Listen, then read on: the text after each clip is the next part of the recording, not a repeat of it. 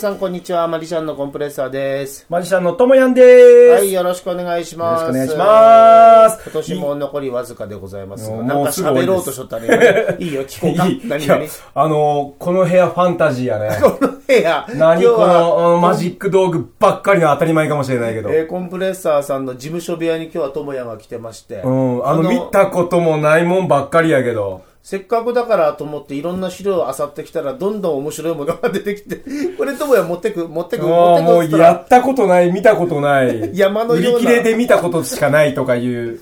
困るよねがマジックの道具ってさ、もういろんなもの自分でも買ったことも忘れとるってものはいっぱいあるからね。だからこれ無駄じゃなくてね。うん、まあね。あの、なんか一つのことを思いついてこういうマジックやりたいなってひらめいた時に、あそういえばこれ本棚にあったなとか、ん。あこれ倉庫のあそこに置いてあったぞみたいなことを思い出すから、うん。で、その資料を引っ張り出してきて、うん。一つの現象を作るためにいくつもの情報からこう自分のものを作るっていう流れの中で、うん。やっぱ大事やね、うん。ある人が言っとったのがそのマジシャンお金をかけずにいいマジシャンになった人はいないっていう これはこれ名言だと思ってまあ、そうだろうね。うんうん。やっぱりそのあの、まあ、書籍にしたって DVD にしたって道具にしたってやっぱりいい値段やからね、うん。最初の頃はさ、え、こんな小さい道具数万？嘘やろと思ったけど、今もう当たり前からうん頭の中。マジックはまあそういうアイディアの世界もね、やっぱり、うんアイディアの世界でもあるからね。うん。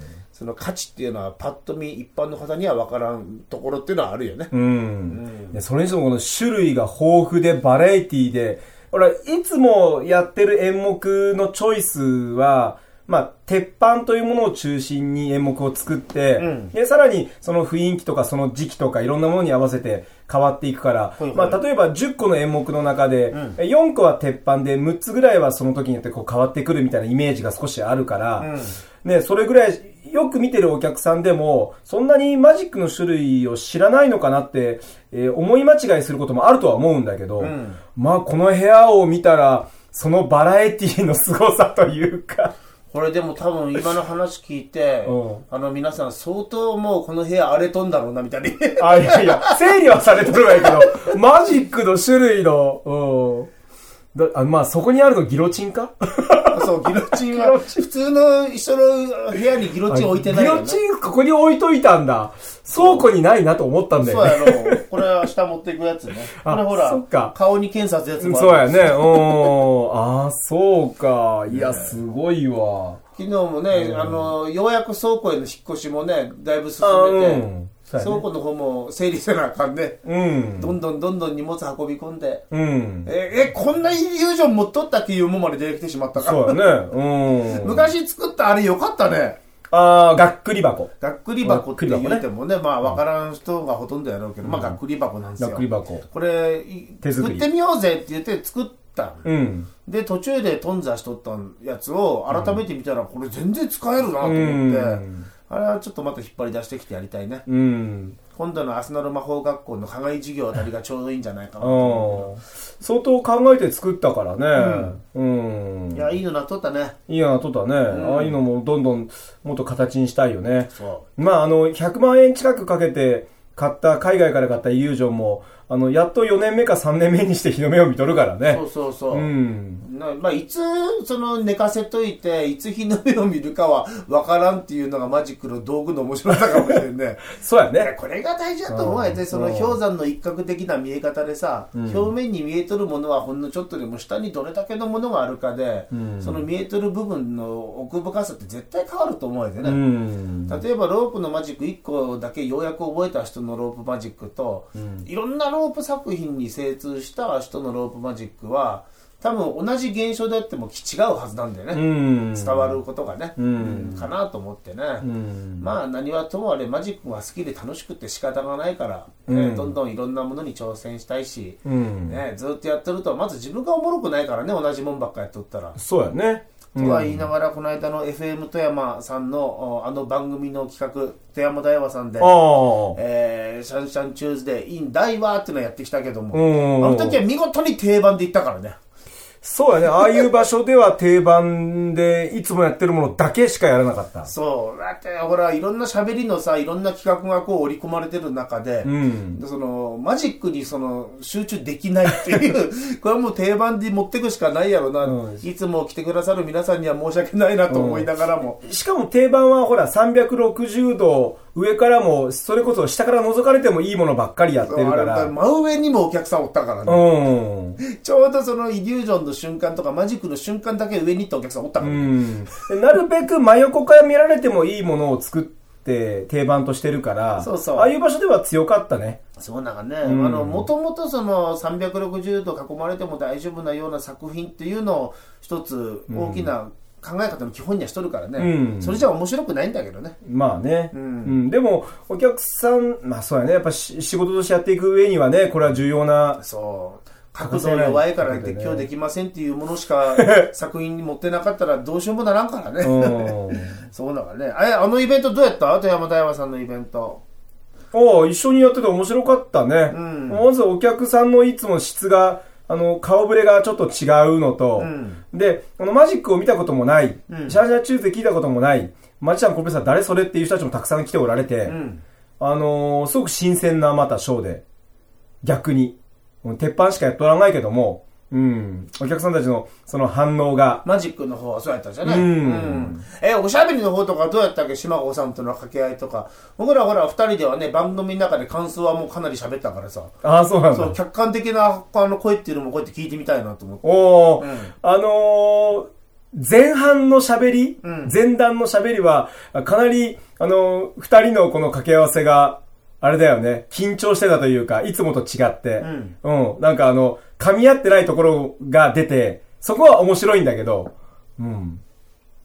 そんな気がした、一番前段はね。噛み合ってなかったよね。噛み全然噛み合ってなかった。やっぱりね、自分でも噛み合ってないなってのは分かって、これなんでかって言ったら、やっぱ前にお客さんもおるからなんですよね。あー普段なら二人のキャッチボールだけで展開していけばいいけど、あのスタジオでね。どうしてもお客さんにもこう触れようとする。うん。で、例えばこっちが何か島子さんに振って、島子さんから帰ってきた、そのキャッチボールに対して、えー一つそのツッコミ的な何かを言葉を入れて笑いを取るみたいなうん流れが普通なら生まれるのに、そこで島子さんは客席に振ったりとか、うん。で、島子さんが足に振ってきて、足が答えなきゃいけないところを客席に行ったりとか、多分この辺がね、うまく噛み合わなかった要素だなと自分の中では反省としてあって。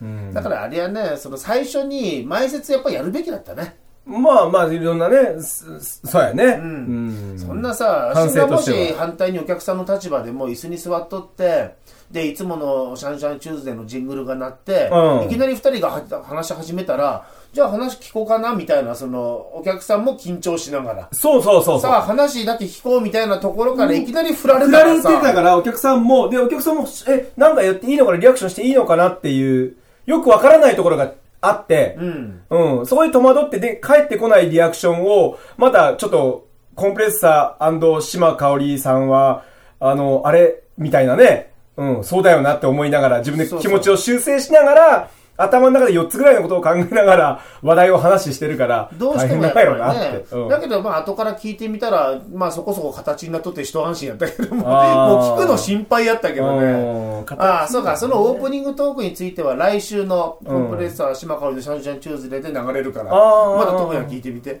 うんうん なんかこういう裏話聞いてから聞くとまた面白いかもしれないね。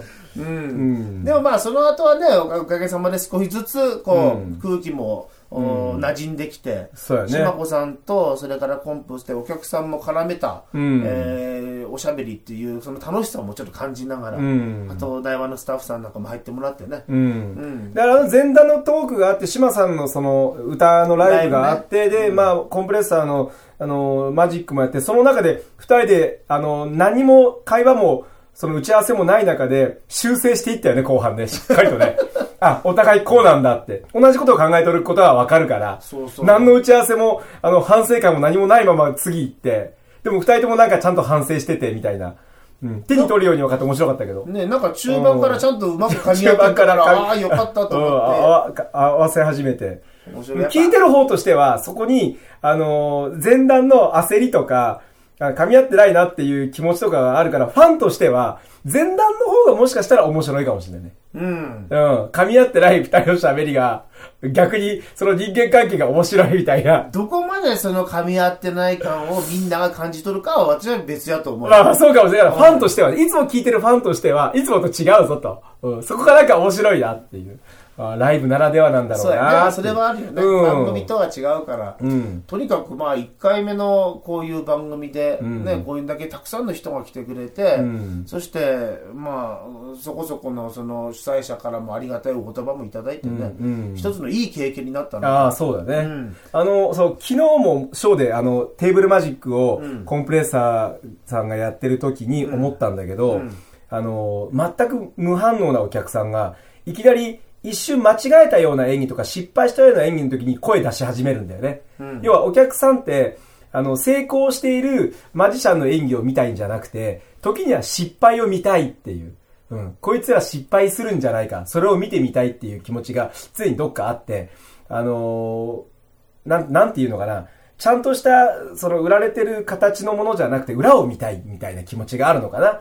うん。そういう意味ではファンとしては、なんか噛み合ってないあの、あそこを見れて逆に貴重な回。そうやねそれがああれこそライブなんやろうねそれでいいんだろうねそ。の言うたら台本がこうきっちりあって、うんうんその台本通り二人で綺麗に噛まずに読み合うよりも、うん噛み合ってないけどそこでぶつけ合っとるこの二人のトークっていうところにうん。ライブ感っていうのがあって、うんうんうんそれが日々我々が言っている段取り芸を見せる時代は終わったんだっていう考え方、うん。そこに照らし合わせると、まあ、だからこれはこれでよかったのかなと、でそこにある一定のレベルに達している必要があってさ。そうやね、うん、そこがもうあちゃあちゃで二人が、うんちょっとちゃんと合わせてよとかで喧嘩し始めるようなと、今度まだ全然ダメで。喧嘩はないけどね。そうそう、例えばの話。で、マジック失敗して、あ、すいません、これ失敗したからもうやめますって言ったら、これマジじゃまたこれおかしな話で、うん。で、失敗したお客さんが、あーって喜んで、あの、マジシャンを笑い物にしてる中から演技がスタートしていくぐらいのね。そのいろんな状況環境を受け止めていかに柔軟に対応していくかっていう、えー能力ってやっぱ大事だと思うやつね、うん。ライブ感っていうのはね、ん。え実は一番難しいからね、ん。自分でもできてるかどうかもわからん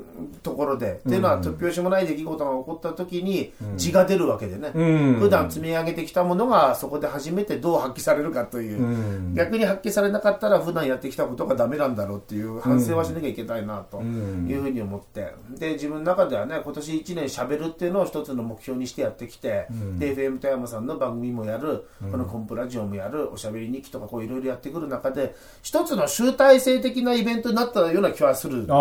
自分の中の位置づけとしてね、う。うん。ん多分1年前の自分だったらあれだけ喋れんだきと思うんだよそう思わん？うん。俺もうちょっとできてるっていう認識があるから、もっできたとは思うけども、でもね、さらにう、んあのーこんなこと言うとおこがましいけど、僕が言うのはおこがましいけども、き聞きやすくなった。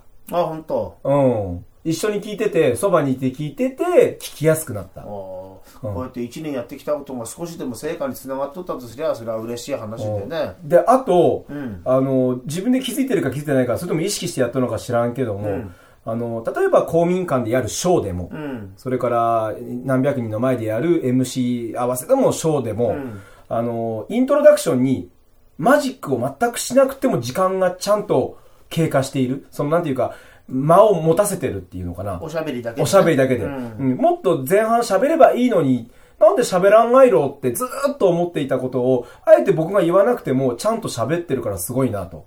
うん。以前は、あのー前に出て挨拶したらすぐこうマジックを始める。つまりそのイントロダクションのスタートからマジック始めるまでの時間が1分半から2分以内でスタートしとったんやけど、今、そこの時間がすごく長くてもお客さんしっかり集中して聞いておられて、で、スッとこうマジックに自然に入っていけるっていう、うんすごく理想な、うん、ショーなんじゃないかなと思うことが多い。あの目指しとるところはそこでまだまだ形にはなってるかどうかは分からんけども、落語なんかでも最初に枕という振りがあってその後本本ネタに入っていうんうんうんうんうんくその流れがスムーズやと気持ちいいみたいなところがあって、うん。マジックもそういうのできたらなと思ってて、うん。世間話とかご挨拶とか、ん。自己紹介とかでなんとなく心を掴んでいきながら気づいたらマジックが始まっとったみたいな、うん。香りいつ脱いだんだろうみたいな、うん。そういう感覚はなんか一つ目指しとるものではあるから、まあ、そう言われたら嬉しいよね。ううん。ん。